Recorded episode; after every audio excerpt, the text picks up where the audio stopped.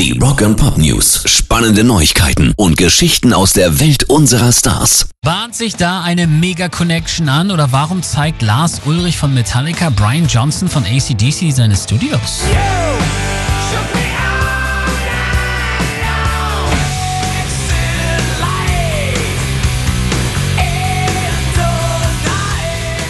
hat ja bekanntlich seinen eigenen YouTube-Channel, wo er immer wieder andere Promis auch trifft. Diesmal ist er eben selber zu Gast bei einem und Lars zeigt ihm das Headquarter der Four Horsemen samt Küche und Probenraum. Ob daraus dann vielleicht nochmal mehr wird, das weiß man nicht. Aber wenn der Urknall echt ist, dann dürfte eine Collaboration mit diesen beiden Kombos am nächsten rankommen. Rock and Pop News. Alice Cooper schreibt weiter an seiner eigenen Erfolgsgeschichte und sichert sich die nächste Pole Position.